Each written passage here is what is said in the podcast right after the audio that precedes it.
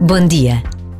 Na sua visita ao bairro da Serafina, em Lisboa, o Papa Francisco testemunhou a vida de tantos homens e mulheres que se dão por completo aos outros, num sinal evidente das maravilhas que o amor concreto consegue operar.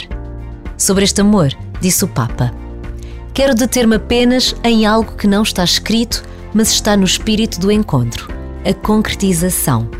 Não existe amor abstrato, não existe. O amor platónico vive em órbita, não está na realidade. Real é o amor concreto, aquele em que se sujam as mãos. Cada um de nós pode perguntar-se: o amor que sinto por todos aqueles que estão aqui, o amor que sinto pelos outros, é concreto ou abstrato?